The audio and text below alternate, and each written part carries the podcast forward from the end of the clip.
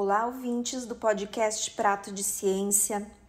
Meu nome é Veridiana Vera de Rosso, sou engenheira de alimentos, professora doutora e livre docente da Universidade Federal de São Paulo e coordenadora do Observatório de Rotulagem de Alimentos. Antes de me dedicar ao tema da minha fala, gostaria de fazer uma declaração de conflito de interesse e afirmar que não possuo qualquer conflito ao abordar o assunto da rotulagem de alimentos. Nunca trabalhei na indústria de alimentos e nunca tive parceria para desenvolvimento de processos e produtos com ou sem financiamento. Para começar, hoje vou tratar desse tema que está presente em nosso dia a dia mas na maioria das vezes passa batido no momento em que realizamos as escolhas alimentares para nós mesmos e para nossas famílias e amigos. A rotulagem de alimentos tem o objetivo de ser um canal de comunicação entre o fabricante e o consumidor. Mas na maioria das vezes, o consumidor, que é o principal interessado, não conhece a importância da leitura do rótulo ou não sabe quais informações deve levar em conta na sua avaliação. Em geral, observam somente a data de validade e o valor calórico do produto, que é declarado em termos de valor energético da porção. Mas muitas vezes o consumidor desconsidera que consome mais de uma porção daquele alimento.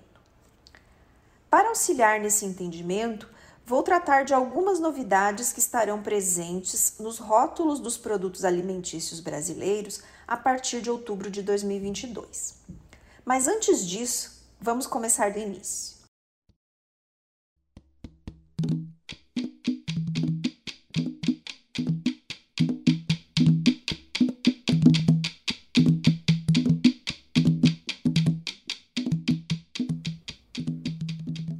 Arroz com feijão.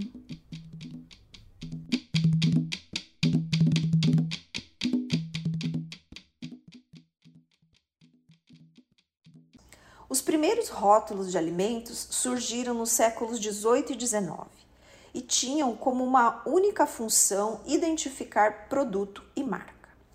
Somente em 1990 foi publicado nos Estados Unidos a lei que tornou obrigatória a rotulagem nutricional padronizada e detalhada. E em 1994, o Nutrition Facts fez sua estreia. No Brasil, o primeiro regulamento sobre rotulagem nutricional de alimentos foi lançado em 1998 e em 2003 tornou-se obrigatória para todos os alimentos embalados, comercializados no Brasil, sendo produzidos aqui ou importados. As normas de rotulagem estão em constante aprimoramento, especialmente quando se compreende sua importância como instrumento de educação alimentar e nutricional, e que sua contribuição é fundamental para escolhas alimentares mais saudáveis e para a prevenção de doenças crônicas não transmissíveis. Desta forma, a resolução da diretoria colegiada da Anvisa, RDC 429 de 2020, se aplica para a rotulagem de alimentos embalados e traz uma novidade importante, que é a regulamentação da rotulagem nutricional frontal, que nada mais é do que uma informação complementar à declaração nutricional já existente. No entanto, ela busca, de uma forma resumida e objetiva, alertar o consumidor sobre a presença de elevados teores de constituintes ou nutrientes de atenção, que devem ser consumidos com moderação. Esses alertas serão apresentados na face frontal dos rótulos, na parte superior, e será constituído de um ícone de lupa acompanhado de advertências textuais informando sobre o alto teor de açúcares adicionados, alto teor de gordura saturada e alto teor de sódio. Os alimentos poderão usar um, dois ou três selos de advertência caso alcancem os limites estabelecidos pela legislação, levando em conta uma base de 100 gramas de alimento e se esse alimento está na forma de sólido ou líquido. Para o caso de açúcares adicionados, que são constituídos por todos os mono e disacarídeos que são adicionados durante o processamento de alimentos.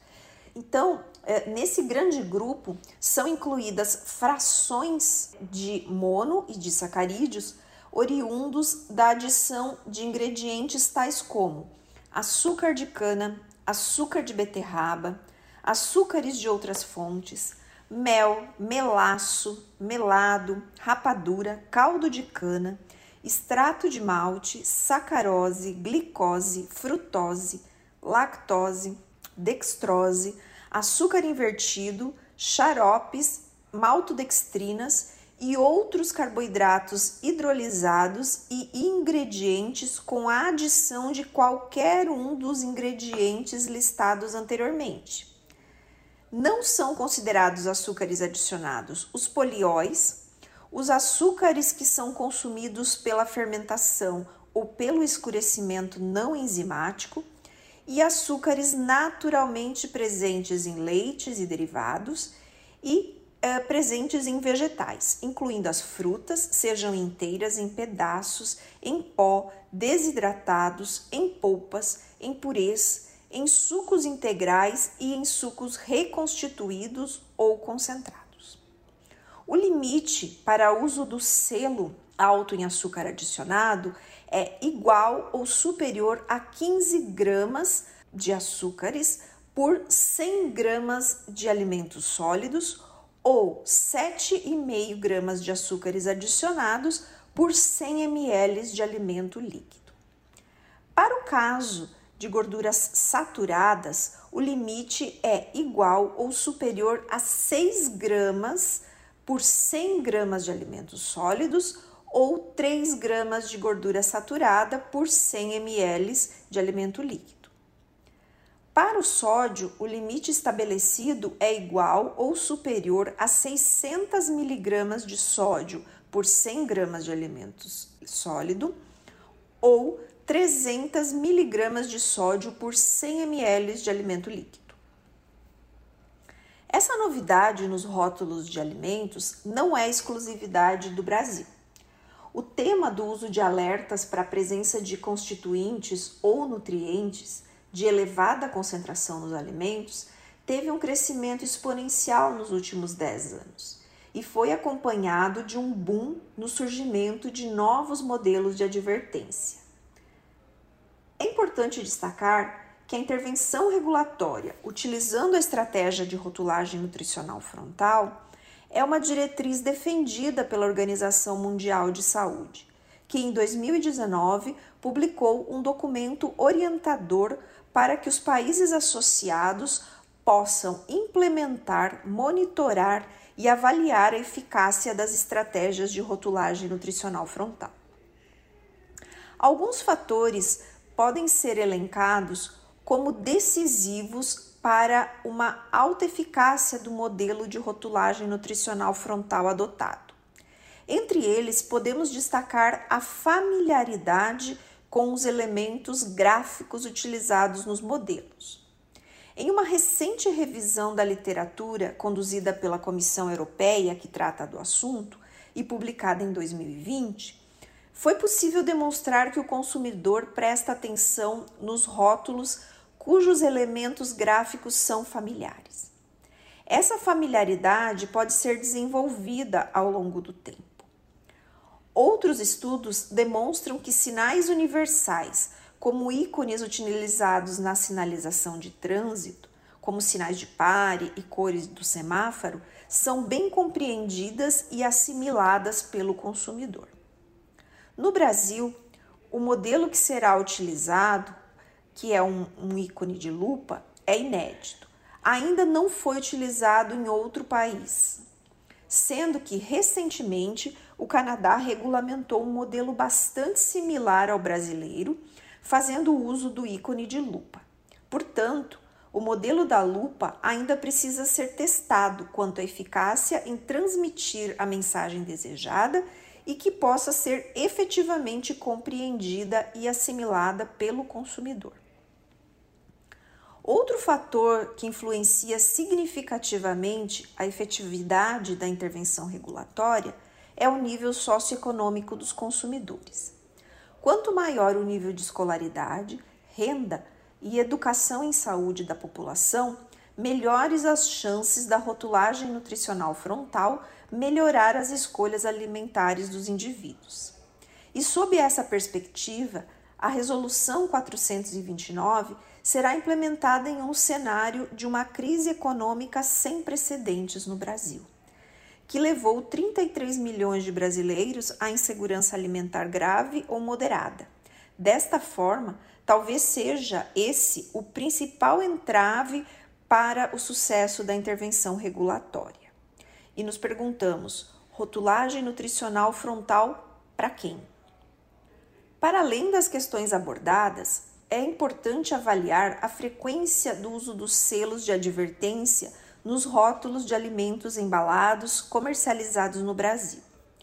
Em um estudo realizado pelo Observatório de Rotulagem de Alimentos e que conta com a colaboração de 12 instituições de pesquisa em todo o Brasil, e cujos resultados serão publicizados na última semana de setembro de 2022, foram avaliados 5 mil alimentos distribuídos nos oito grupos alimentares estabelecidos pela Anvisa na Instrução Normativa 75 de 2020, que regulamenta a RDC 429 e mais um grupo específico que foi criado pelo Observatório para agrupar alimentos plant-based e sem glúten.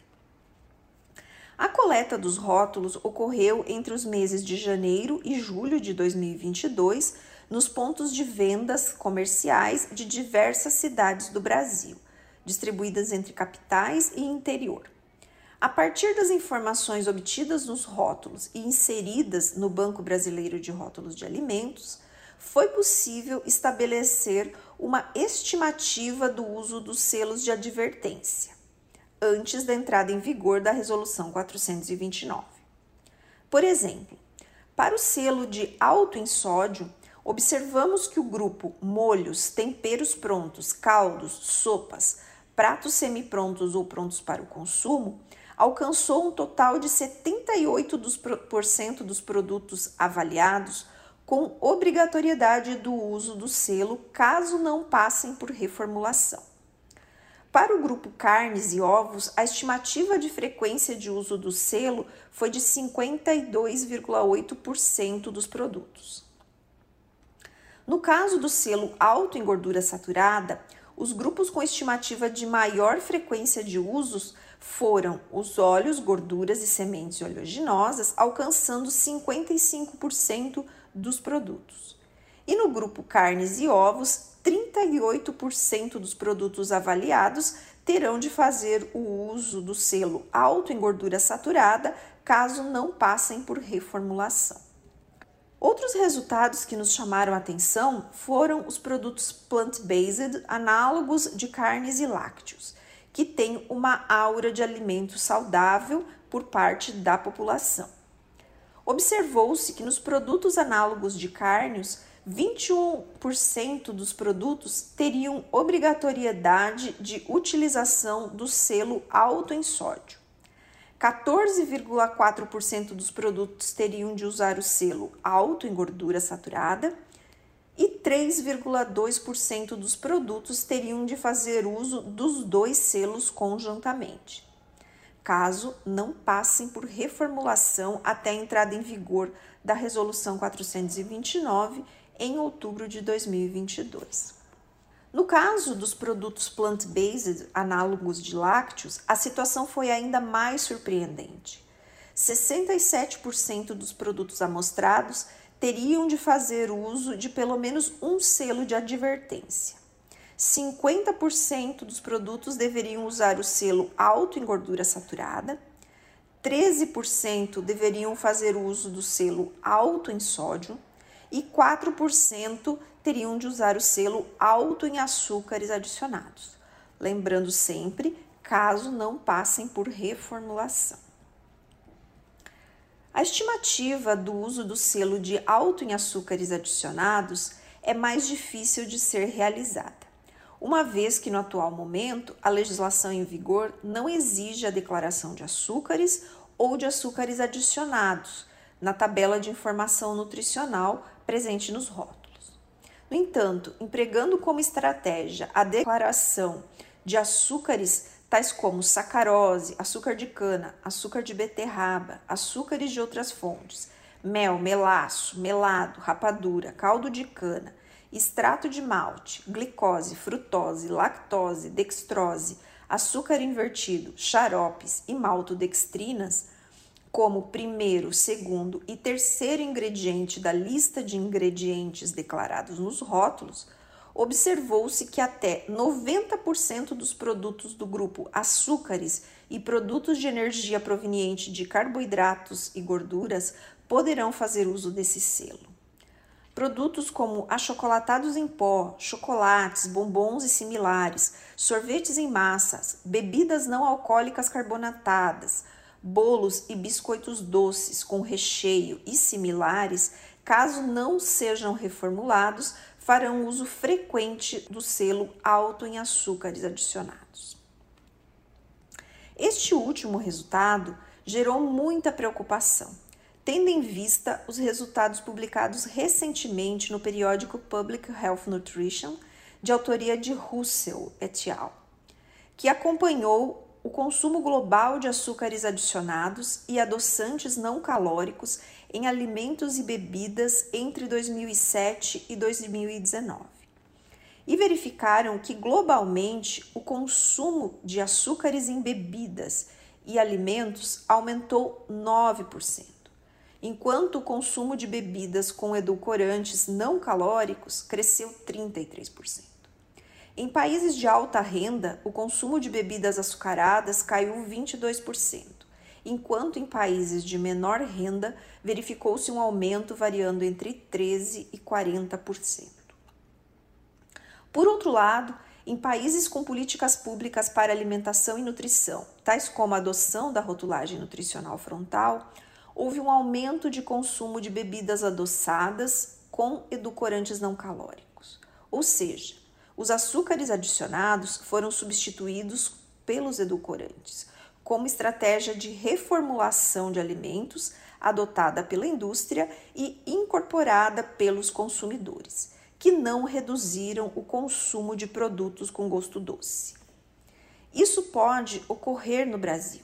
Existe uma expectativa de aumento da exposição brasileira a edulcorantes de alta intensidade após a implementação da Resolução 429. Diante deste cenário, o Observatório de Rotulagem de Alimentos tem o objetivo de monitorar todas as questões relacionadas à rotulagem de alimentos no Brasil e fornecer subsídios para a discussão científica e política, emitir recomendações e apontar lacunas no processo regulatório. O monitoramento dos rótulos de alimentos é parte do que chamamos de avaliação do impacto regulatório e pode ser ampliado para outros níveis, inclusive acompanhando os processos de reformulação de diferentes grupos alimentares por parte da indústria. O impacto junto ao consumidor pode ser monitorado por meio de estudos experimentais, grupos focais técnicas etnográficas em loco, ou seja, realizados no ponto de venda, e por fim, a avaliação do impacto nas compras de alimentos e bebidas, que é o indicador mais efetivo da eficácia da intervenção regulatória. Também é importante fazermos uma reflexão sobre os resultados da implementação de diretrizes como a rotulagem nutricional frontal em outros países para que possamos estar preparados para os possíveis desdobramentos que ocorrerão no Brasil. Alguns resultados observados no Chile e que foram publicados em periódicos internacionais uh, dão conta de que o modelo que foi desenvolvido na forma de um octógono em preto, semelhante ao ícone da placa de pare utilizada no trânsito aqui no Brasil, e que possui é, os textos que alertam para o alto valor calórico, alto em açúcares, alto em gordura saturada e alto em sódio, teve efeito especialmente sobre a diminuição do consumo de bebidas açucaradas. Outro estudo demonstrou uma diminuição do consumo de alimentos que eram considerados pelos consumidores como saudáveis, mas que na verdade não eram, tais como cereais matinais e biscoitos fit. Contudo, alimentos considerados hedônicos, tais como chocolates e sorvetes, não foi verificada queda significativa no consumo. Esses resultados, segundo os autores, podem estar associados a alguns fatores. Quando o consumidor já sabe que o alimento não é saudável, mas faz o consumo associado ao prazer e não ao aspecto nutricional, a rotulagem nutricional frontal tem pouco efeito. Outro fator é que, devido aos limites rígidos impostos pela legislação, todo segmento apresenta o selo de advertência, não permitindo ao consumidor escolher o menos pior. Então, ele opta pelo produto que considera mais saboroso. E o terceiro fator é que, inicialmente, sob o impacto da novidade dos selos de advertência, reduziu o consumo, mas depois não manteve esse comportamento ao longo do tempo, também justificado pela falta de opções dentro de alguns segmentos. Isso nos leva a importantes observações sobre a definição dos limites para o uso dos selos de advertência. Limites muito rígidos podem contribuir para a dificuldade de segmentação dos produtos dentro de um mesmo grupo alimentar. Outra questão relacionada aos limites muito baixos para o não uso do selo é a dificuldade tecnológica encontrada pela indústria para fazer a reformulação, especialmente quando o ingrediente desempenha função tecnológica além da sensorial. Também é importante pensarmos se é possível que só uma intervenção regulatória, como a rotulagem nutricional frontal, seja capaz de trazer todos os benefícios que esperamos.